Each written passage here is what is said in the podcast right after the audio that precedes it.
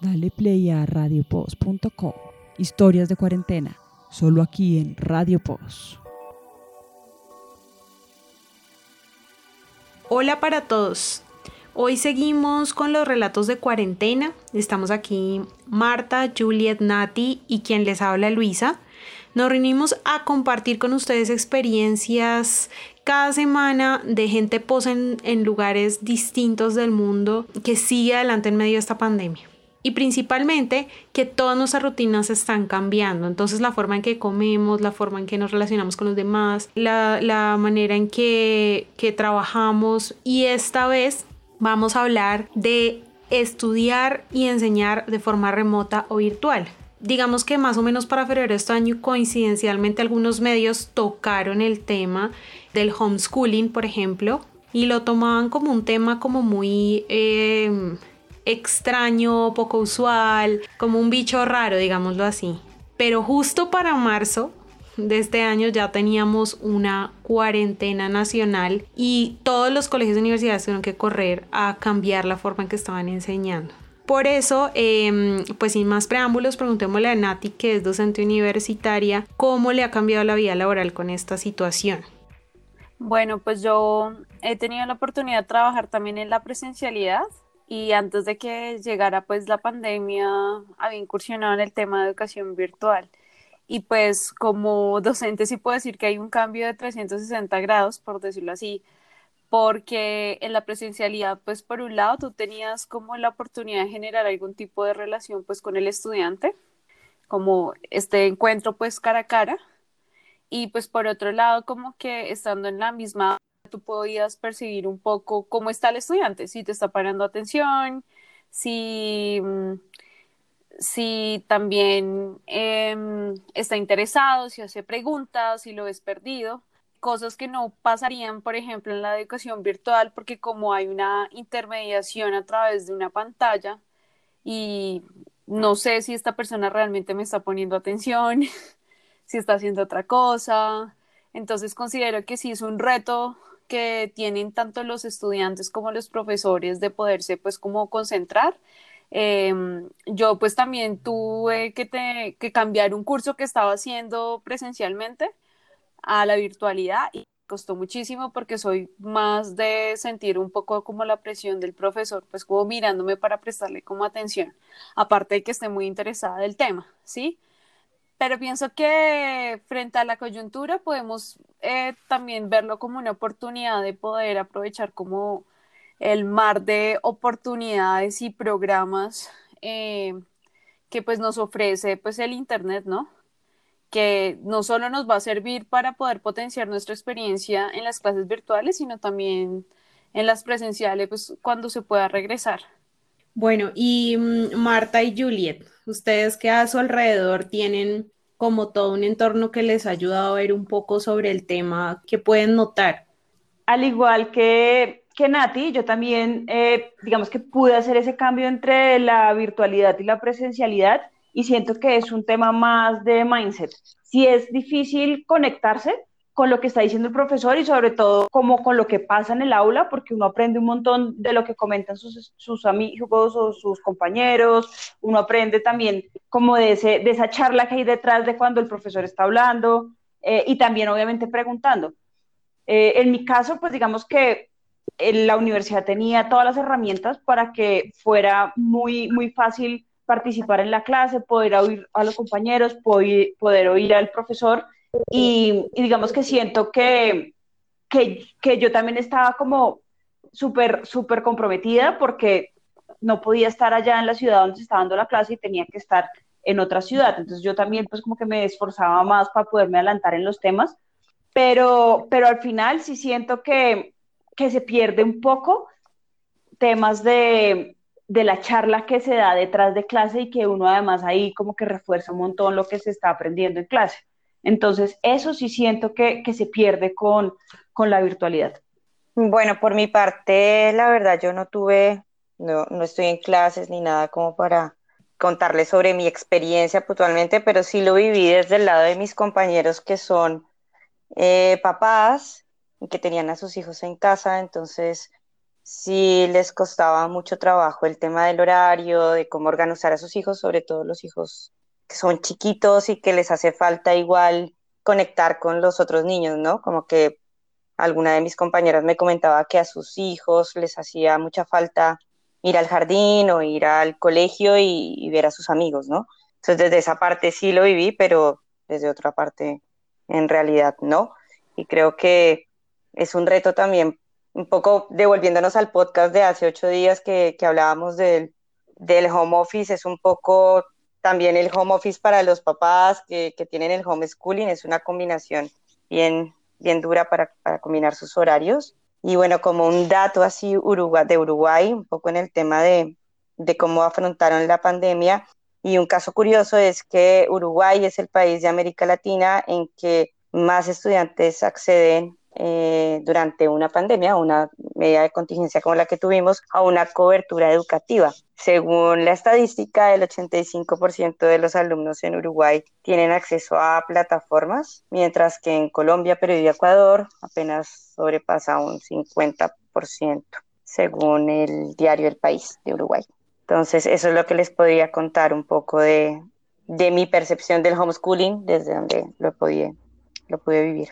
En mi caso, pues yo estaba, estoy haciendo como algunos cursos que son virtuales. Eh, por lo tanto, digamos que yo no extraño como el componente presencial, pero porque yo no tuve que hacer ese cambio brusco.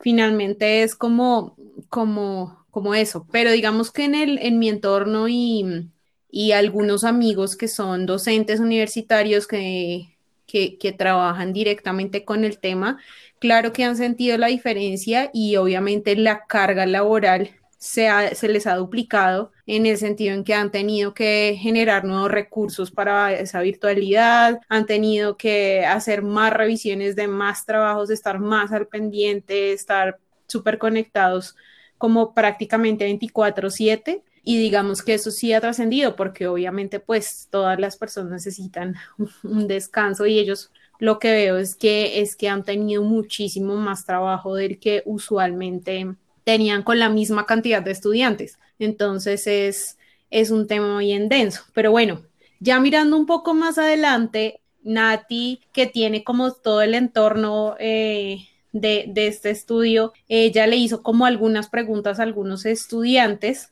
para ver ellos cómo se han sentido. Entonces, eh, Nati, cuéntanos quiénes son y ellos qué están estudiando. Bueno, eh, ellos dos fueron alumnos míos cuando yo trabajé en Cartagena, es Marlon y María Isabel, estudian ciencia política y ya van por la mitad pues de su carrera y quería preguntarles a ellos para conocer un poco cómo ha sido su experiencia ya que pasaron de la presencialidad a un cambio pues drástico de ya irse a la virtualidad y más con materias, por ejemplo, matemáticas en las que pues se siente un poco más como la complejidad de la virtualidad versus otras materias, no sé, provenientes de la misma carrera que probablemente en esta modalidad sí se permite todavía mantener como un ritmo. Entonces, escuchemos lo que nos cuenta Marlon y María Isabel.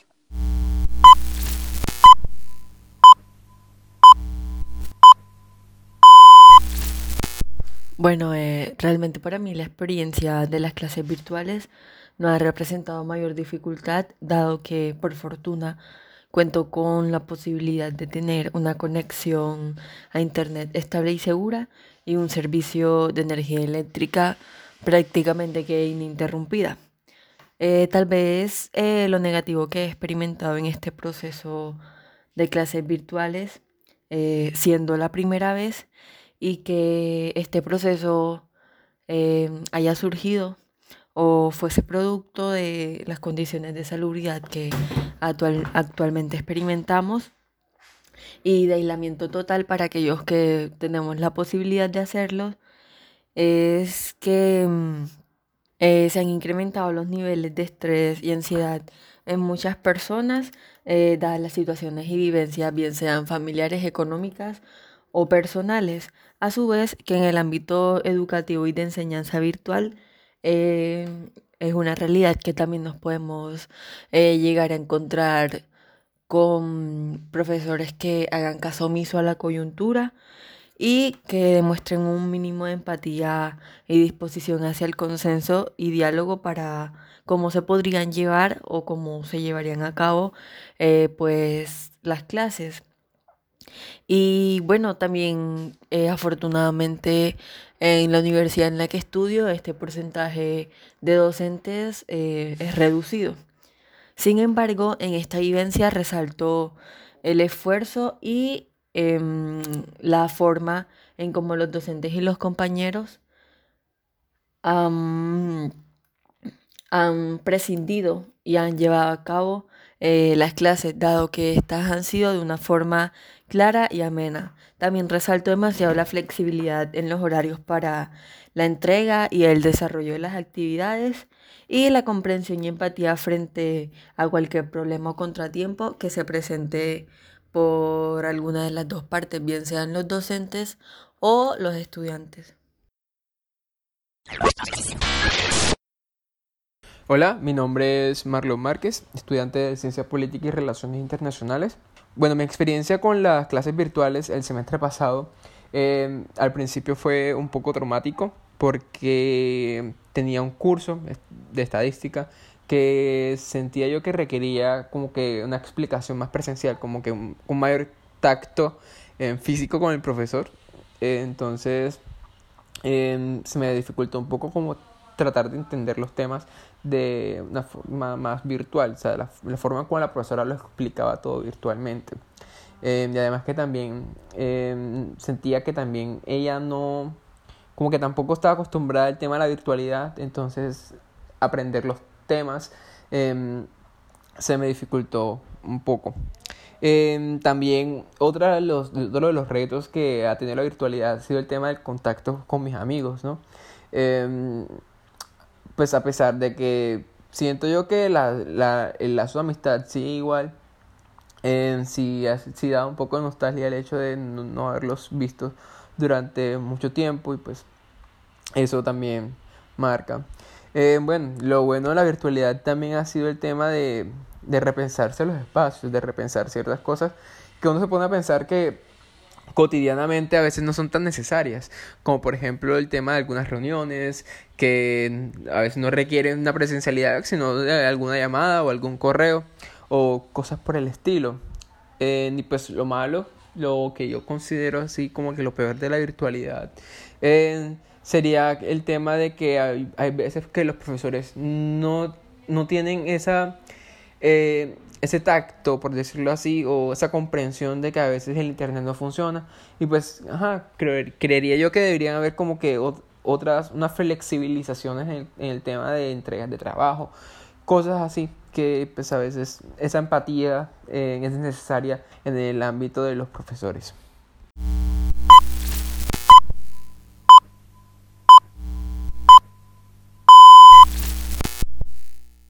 Habiendo escuchado a estos chicos, ¿ustedes cómo se imaginan que las universidades van a ser después de que volvamos a la normalidad? ¿Simplemente volvemos a clases con ciertas restricciones o, ustedes creen que las universidades por fin se van a dar cuenta que tienen que moverse un poco más a, a ciertas plataformas y a continuar ese tipo de trabajo? ¿Cómo se la imaginan ustedes? Bueno, yo pienso que a raíz de esta situación, muchas universidades se han dado cuenta de la necesidad de tener eh, plataformas digitales para ampliar, digamos, su portafolio de, de productos o, por decirlo así, o de clases, pues, para dictar, ¿no?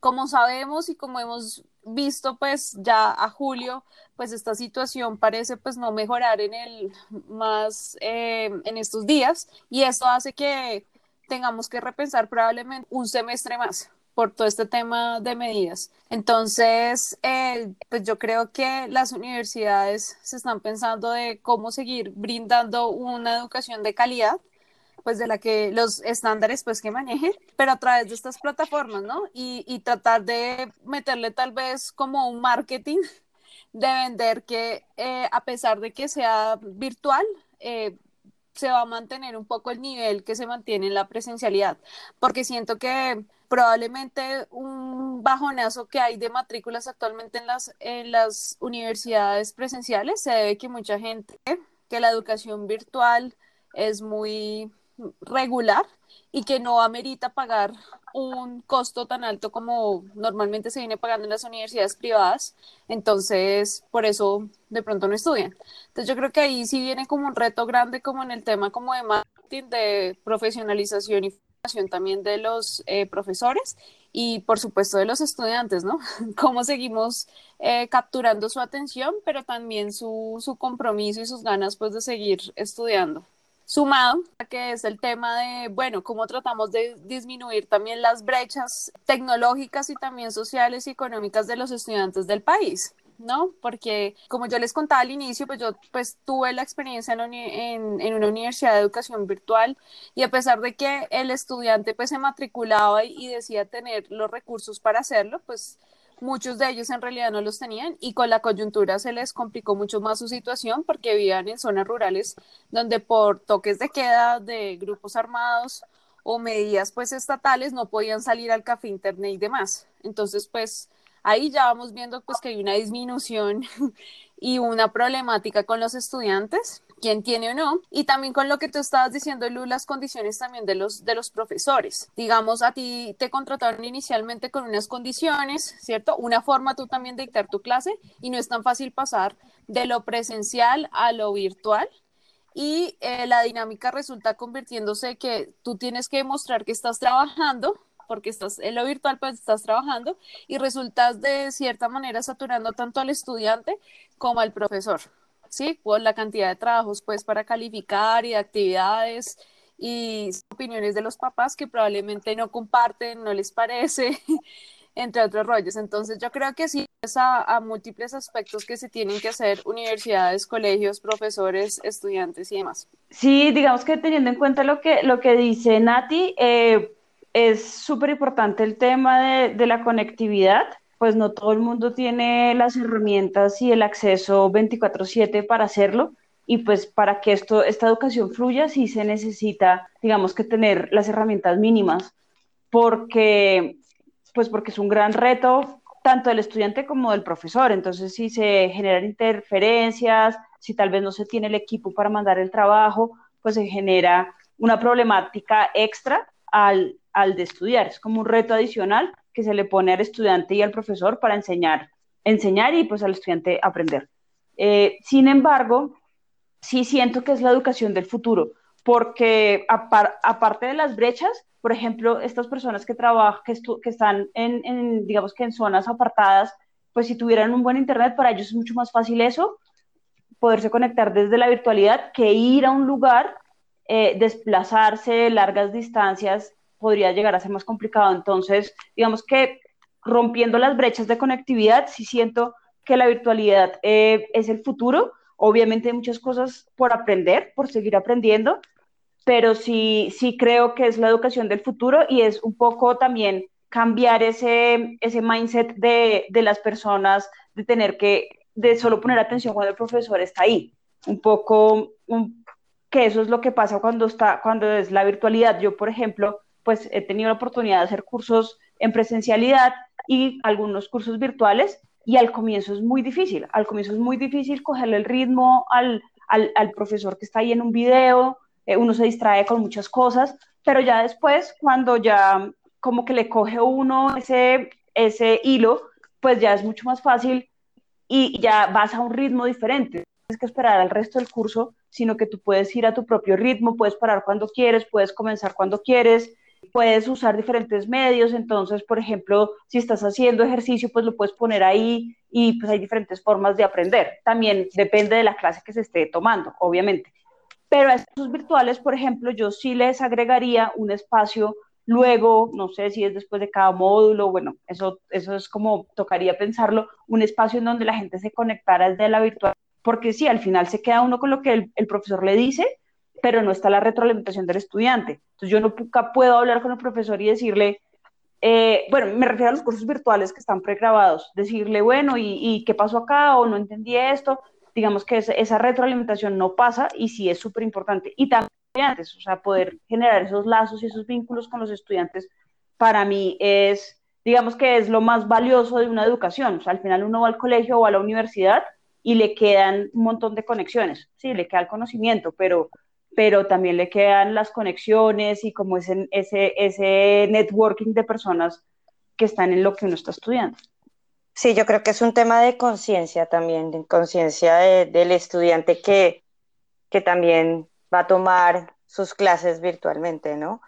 Eso, como ya lo han dicho, también facilitaría el tener acceso a una educación, a una buena educación a muchas personas que no viven en, ciudades grandes como, no sé, el caso de Colombia, Bogotá, Medellín, Cali, le daría más acceso a la educación a muchas personas, pero el tema de la conectividad también es importante. Yo mientras ustedes hablaban pensaba un poco en, en las maestrías y ya en, hablando en, en cursos de posgrado que toman muchas personas en otros países, que toman clases en España, en Estados Unidos, en México, en Argentina, y luego tienen 10 días presenciales como para, para cerrar su curso, ¿no? Es un poco migrar a eso. Yo creo que es posible, pero es un tema también de tener las herramientas. Me parece que el primer paso es que el país tenga una buena conexión para que, para que sea posible para todos acceder a ese tipo de educación. Pero sí tenemos que migrar. Sí, yo estoy de acuerdo con eso. Pues claro, ahí eh, está como, como, como toda esa serie de elementos en el que faltan herramientas, falta conectividad, pero también yo veo, o por lo menos lo que vi, en lo que yo he podido ver de cerca que hay cierta falta de voluntad de algunas instituciones porque creen que al hacer o construir ciertos materiales de forma virtual o tener herramientas eh, virtuales están desacreditando el prestigio de sus universidades. Lo digo porque lo he escuchado. O incluso como lo ven tan grande y tan complejo, porque es completamente diferente construir todo un programa académico, eh, así sea de colegio o de universidad, en la presencialidad, es algo completamente diferente en la virtualidad. Y digamos lo que uno puede ver de, de ciertas instituciones es que les falta esa voluntad y que posiblemente esta situación les mueva un poquito el corazón y empiecen a pensar un poco más en, en cómo pueden hacer para que sus estudiantes puedan alcanzar las herramientas y puedan un poco irse como metiendo con el tema, así no sea de, de caso como nos, como nos está tocando ahora, porque ahora la mayoría pues están haciendo educación remota, pero no virtual. Entonces, como que ver esa diferencia entre los, entre los términos y cómo las universidades los están abordando ahora.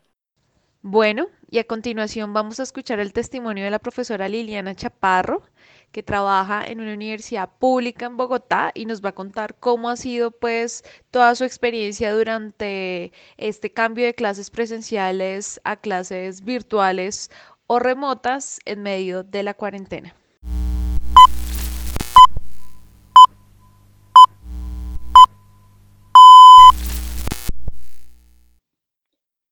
Hola, un saludo para todas y todos. Soy Liliana Chaparro, maestra universitaria. Eh, trabajo en la Universidad Pedagógica Nacional. Y a propósito de la pregunta sobre el trabajo, pues en el contexto de la actual crisis sanitaria y social, eh, como docente, pues tendría que señalar fundamentalmente que eh, pues ya en este momento del proceso, eh, muchos y muchas maestras estamos bastante pues agotados y preocupados particularmente mm, por un lado porque en, la, en el caso de la universidad pública, eh, que, es mi, que es el caso pues en el que yo trabajo, estamos viviendo pues una alta posibilidad de deserción de los estudiantes y las estudiantes debido a sus condiciones como de precariedad, eh, a las condiciones tan difíciles, sobre todo a nivel de económico que están viviendo sus familias. Por esta razón estamos eh, pues como apoyando toda esta iniciativa de la matrícula cero, porque además consideramos que el Estado tiene que eh, resolver de alguna manera las necesidades principales de la población que tienen que ver con el servicio a la salud y a la educación fundamentalmente, el derecho. los derechos a la salud y a la educación.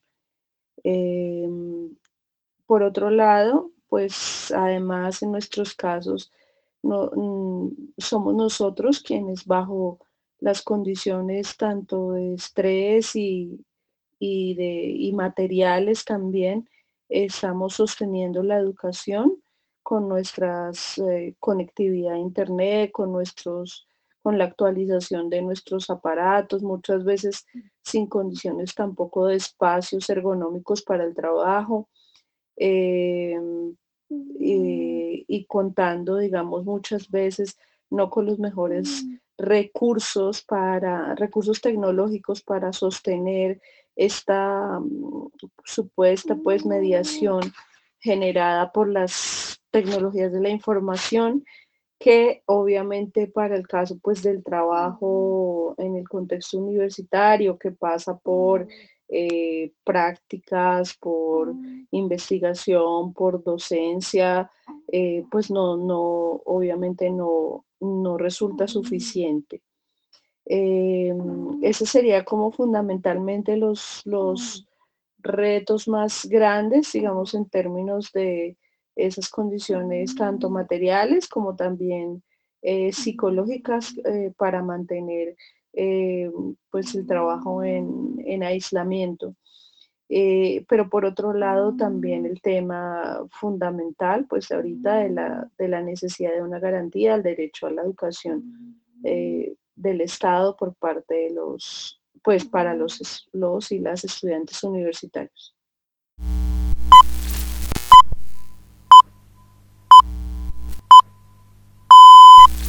Ya moviéndonos para el lado de colegios, Imagínense ustedes si es difícil mantener la concentración en un grupo de estudiantes adolescentes o casi adultos, como es en un grupo de niños pequeños. Porque muchos padres de familia ahorita están sufriendo porque tienen que estar al, al pendiente de sus trabajos, haciendo teletrabajo, muchos afortunadamente, y a la vez tienen que cuidar y estar pendientes de qué es lo que sus hijos están haciendo en, clases remotas con el colegio o si por el contrario están en un colegio público y necesitan desarrollar unos materiales que deben entregar en ciertos plazos, etcétera, etcétera. Y yo le quise preguntar a alguien muy cercano sobre su experiencia como profesora acá en un colegio en Bogotá y que está así, que están como continuando sus clases, pero de manera remota con los niños y las están haciendo en vivo. Así que acaba un poco de lo que él nos cuenta. Bueno, en esto de la virtualidad hay varias diferencias o varias, más bien varias eh, formas de dar las clases. La primera es de una forma no presencial, en donde el profesor simplemente deja en alguna plataforma virtual las labores que se deben hacer por parte de los estudiantes y luego los estudiantes tienen un plazo para hacerlas y enviarlas al docente. En otros colegios como en el que trabajo se dan las clases de forma remota, es decir, el profesor da la clase a través de alguna plataforma tipo Meet, Zoom o cualquier otra y los estudiantes pues eh, reciben la clase como si estuvieran en el, en el salón, digamos, por así decirlo.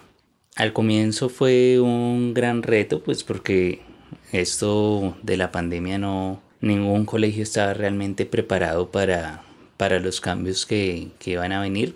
Entonces pues al comienzo durante una semana nos fuimos preparando para dar las clases por medio de la plataforma, conocer las herramientas que se tenían que manejar en la misma, cómo se iba a evaluar, eh, cuál iba a ser la metodología para dar las clases y demás. Y obviamente pues también hubo ciertas cosas que se fueron cambiando con el tiempo. En un comienzo, por ejemplo, se iba simplemente a poner las clases eh, de forma a través de videos, ¿sí? Y los estudiantes iban a a mostrar su progreso enviando un video o, trabajos. Pero posteriormente se prefirió que los profesores dieran la clase de forma remota. Esto para solucionar también las inquietudes que fueran surgiendo durante la clase o durante la lección en torno al tema que se estuviera desarrollando. En cuanto al, momento de dar clases, hay ciertos retos, obviamente, que, van con la virtualidad de, de las mismas. El primero es lograr una buena mm, metodología durante la clase para que los estudiantes estén, por así decirlo, enganchados al desarrollo de la misma y también que ellos muestren cierto interés o despertar más bien cierto interés en la clase. Afortunadamente pues eh, digamos soy maestro de música entonces los chicos siempre tienen un poco de digamos entusiasmo para trabajar en la clase y les gusta mucho pero también eh, pues se puede dar el caso que los chicos se distraigan con facilidad o que cuando estamos respondiendo las inquietudes de algún estudiante pues los demás se, van a, a distraer o bueno cualquier otro tipo de cosas. Sé, por ejemplo, que para, en el caso de los niños más pequeños, 4, 5, 6 años, es muy difícil, es muy difícil porque pues suelen perder la concentración con facilidad y para ellos es muy importante moverse, o sea, para eh, decirle a un niño de 4 años que esté quieto las 8 horas que dura el colegio, enfrente de una pantalla es bastante, bastante complicado. Sin embargo, el colegio pues propuso distintas actividades que fuera lo más eh, kinestésico posible, digamos que los chicos estén moviéndose para esas clases. Pero siempre va a ser un reto, además, porque en esas edades necesita el acompañamiento de los papás para que hagan las actividades adecuadamente. Pero además no siempre los papás van a tener el tiempo para acompañar al niño durante las ocho horas que dure el colegio. Entonces, eh, claro, es complicado y de hecho eh, en noticieros y todo vimos cómo muchos papás de jardines y demás decidieron pues no seguir con la educación de sus niños a esa edad porque pues para ellos es muy difícil primero hacer ese tipo de seguimiento durante ocho horas eh, que dura el colegio y además pues no les parecía justo que el niño estuviera enfrente de una pantalla durante ocho horas y a veces en algunos colegios pues sentados todo el tiempo, muy difícil. Entonces pues ha sido un reto por más que todo por ese lado. Yo veo que la mayor dificultad está para los jardines y o para esas edades. Esas fueron las palabras de Juan David Vélez, profesor de música en un colegio privado aquí en Bogotá. Y también quise preguntarle a Camilo Muñoz, que es profesor en un colegio público en un pueblo dentro de Cundinamarca, cuál ha sido su experiencia.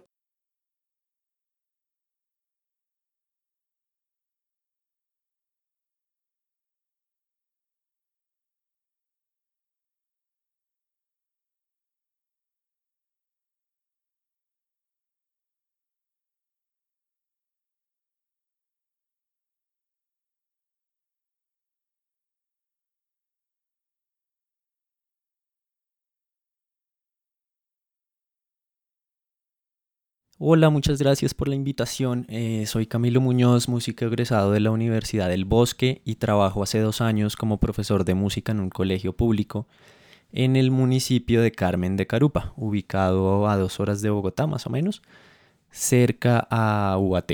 Yo dicto clase a los cursos de bachillerato de sexto a once, tengo aproximadamente 460 estudiantes, la sede en la cual estoy está dentro del casco urbano Estamos en un contexto donde la población que atendemos es completamente rural, donde la educación lidia y entra en conflicto, mm, digamos que con ese estrecho margen entre la ayuda con labores del hogar y el trabajo infantil, y lo cual es un motivo recurrente de deserción escolar, y pues digamos que ahorita es uno de los temas a tratar eh, en esta época de pandemia.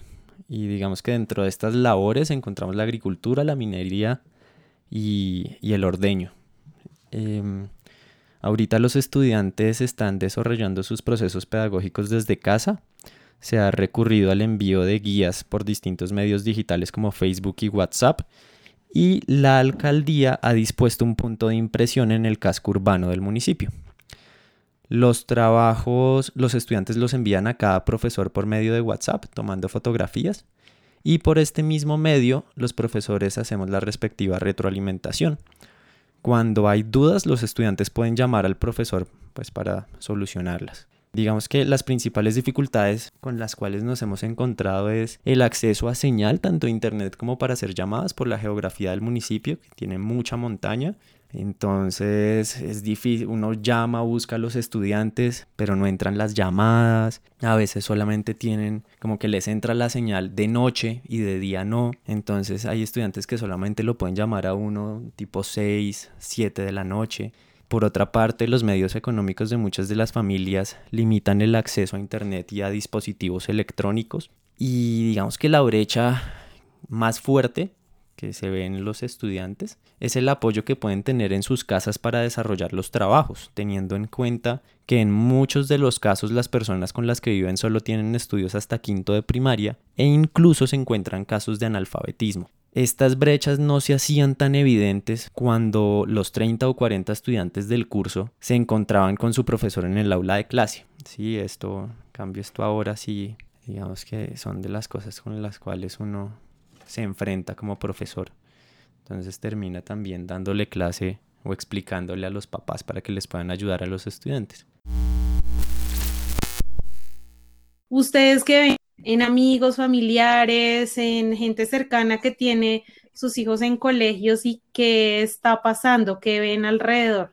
Bueno, yo lo he visto con amigas y también con familiares, en donde pues la mezcla de, de actividades como eh, las del hogar, ¿cierto? Como cuidadores, también el tema del teletrabajo y de acompañar a sus hijos en las clases, pues ha vuelto algo como muy complejo eh, porque es agotador también, porque pues tienes como más responsabilidades, pero digamos, he encontrado como en común que de sus comentarios es que ellos entienden que, que pues por ahora no es tan viable mandar a los niños otra vez a socializar pues a los colegios, que tienen que hacer también un sobreesfuerzo ellos también y de motivar también a los niños, porque yo hablando, por ejemplo, con las hijas de, de mis primas, que tienen 10 años, 8 años, me decían que estaban cansadas de sentarse frente a una pantalla a, recibir pues la clase, que les hace falta el recreo, que les hace falta pues ver a sus compañeros,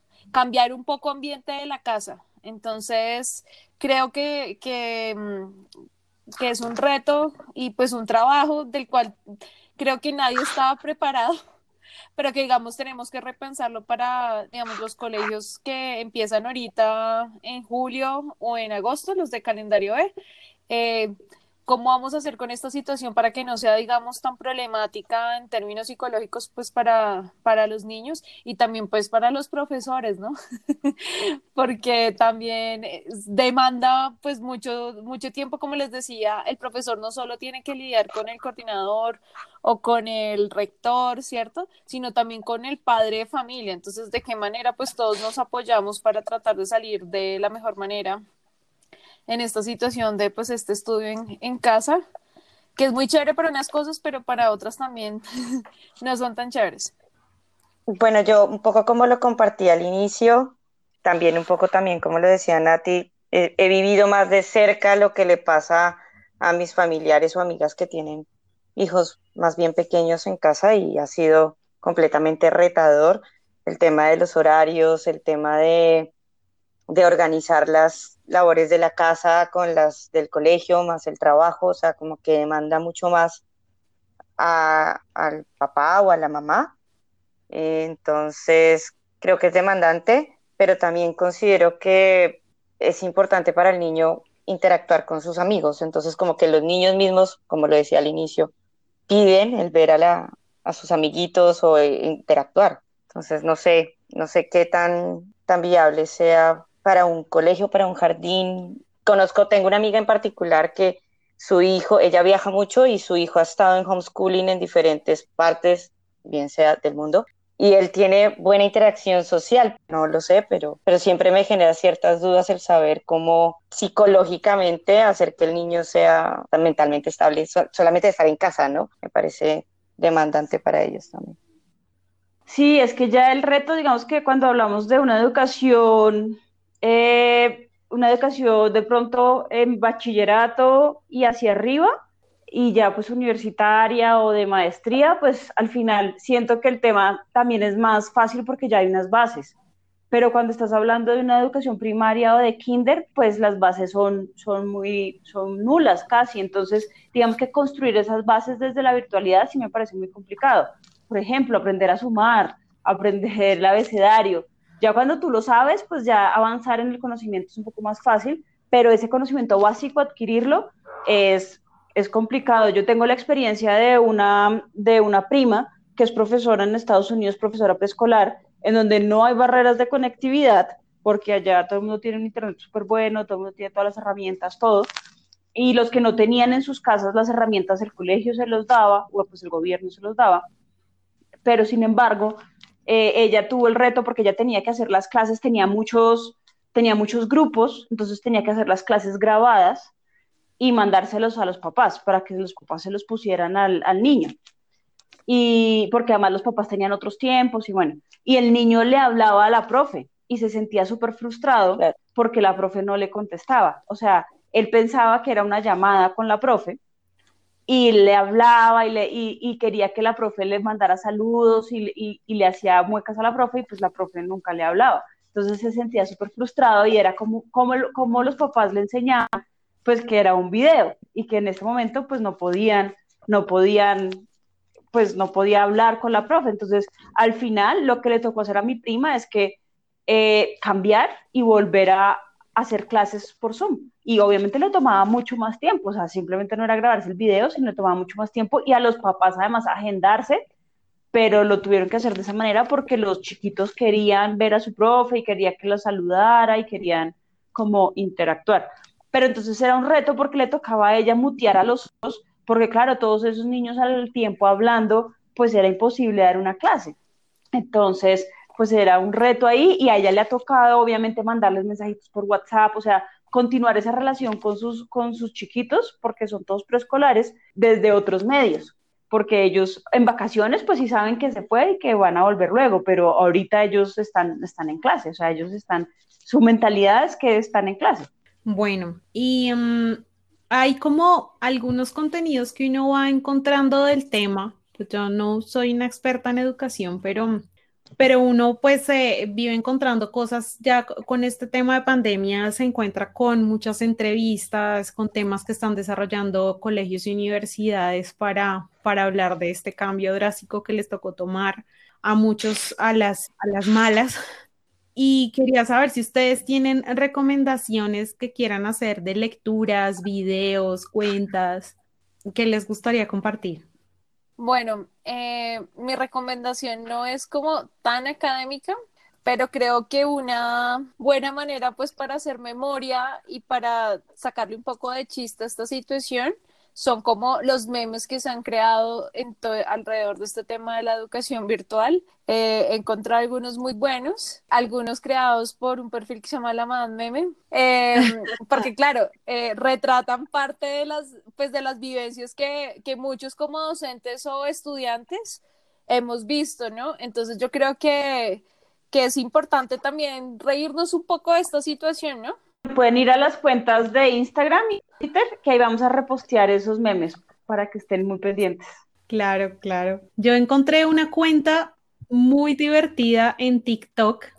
Es un profe de un colegio. El arroba es el profe con TikTok y él va contando ahí como sus experiencias, pero lo hace con humor. Es un tipo súper agradable, muy chistoso, pero también digamos que responde algunas preguntas de los chicos ellos tienen como muchas dudas de, su futuro profesional o de lo que sueñan o de todo esto y le hacen ciertas preguntas, entonces muy chévere que él también es muy abierto a responderle esas preguntas a los chicos y pues ha desarrollado cierta afinidad con ellos porque pues el humor puede conectar a la gente, no importa el tema, entonces ahí les recomiendo esa cuenta.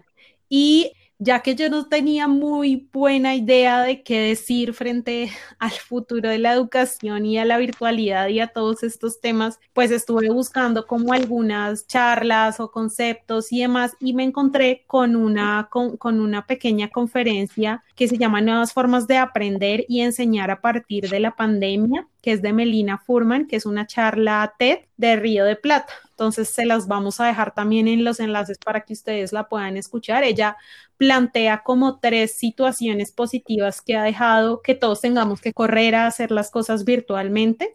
Y bueno, yo digamos que les recomiendo para los que quieran hacer alguna clase virtual, yo he tenido la oportunidad de hacer varias clases virtuales porque el tema me gusta un montón, me gusta esa metodología, aprender desde ahí, digamos que me queda fácil y me gusta. Eh, y realmente Platzi eh, ha generado como, ha podido como venir cambiando y venir mejorando la metodología y siento que en este momento, por lo menos en habla hispana, es la mejor.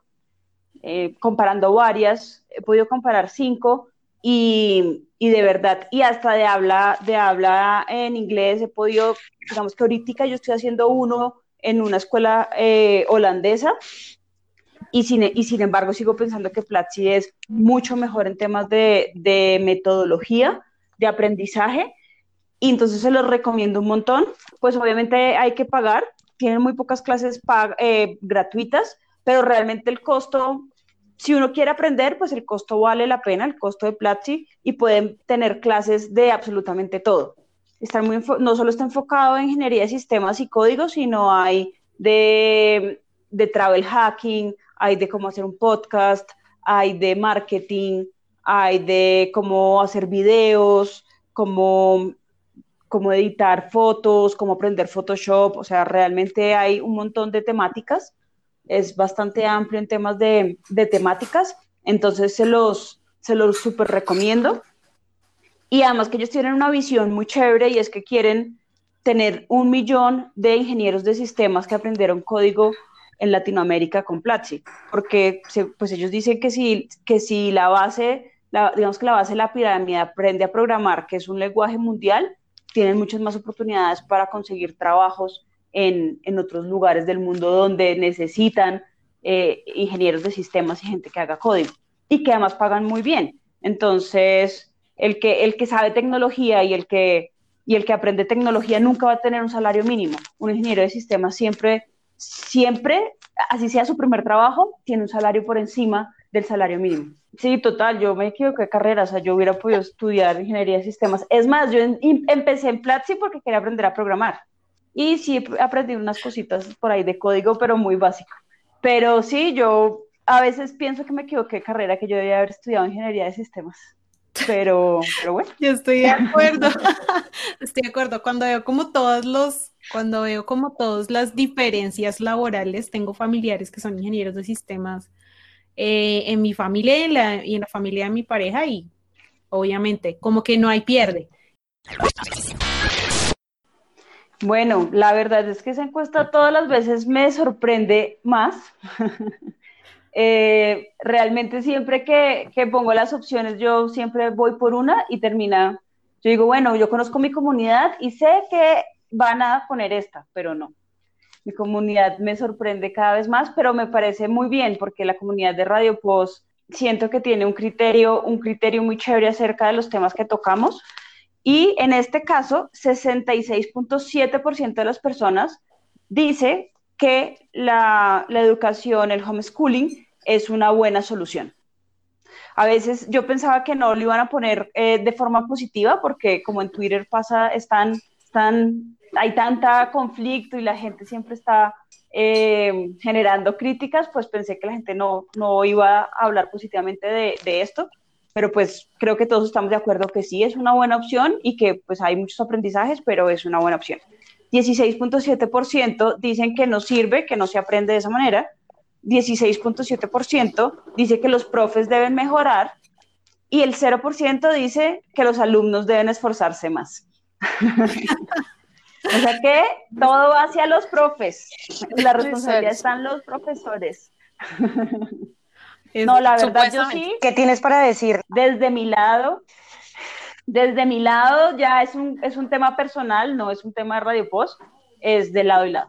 Tanto los profes como los alumnos tienen que poner de su parte. Era un poco lo que yo les decía, es un tema de conciencia, ¿no? Como que también que el estudiante no se ponga como una foto, como pasaba en los memes, no sé si vieron todas las historias que ponían, una foto y que se duermen, tal cual, sino en realidad mostrar el interés por lo que estás aprendiendo, ¿no? Y un poco de respeto también con la persona que está ahí, si es, si es un Zoom, por ejemplo, pero pues sí. yo, yo pienso que, mm, que tiene que ser como una acción colectiva entre las partes involucradas, no solo el profesor, porque yo entiendo que también hay algunos que son muy cerrados a aprender nuevas cosas, como la tecnología, ¿no? Y que tienen sus métodos y que así se van a quedar que hay estudiantes que no le ven como la seriedad del asunto y uno lo ve en la presencialidad también, pero en la virtualidad se siente más, ¿sí? Porque como les decía, tú no sabes si el estudiante te está prestando atención, eh, qué está haciendo, ¿cierto? Si tú estás al final hablando solo y porque también este, esta modalidad se vuelve muy mecánica, como bueno, trabajo, te respondo el correo, te respondo el foro, eh, hablo yo, ¿sí? Entonces creo que eso también hace que la relación sea un poco complicada pero eso hay que sumarle también lo que yo, pues también tus empleadores, ¿no? Si te brindan las condiciones, eh, no solo materiales, sino pues, que entienda que en este cambio pues está requiriendo mayor esfuerzo y mayor uso de tus horas eh, que no tenías, digamos, destinadas para trabajar.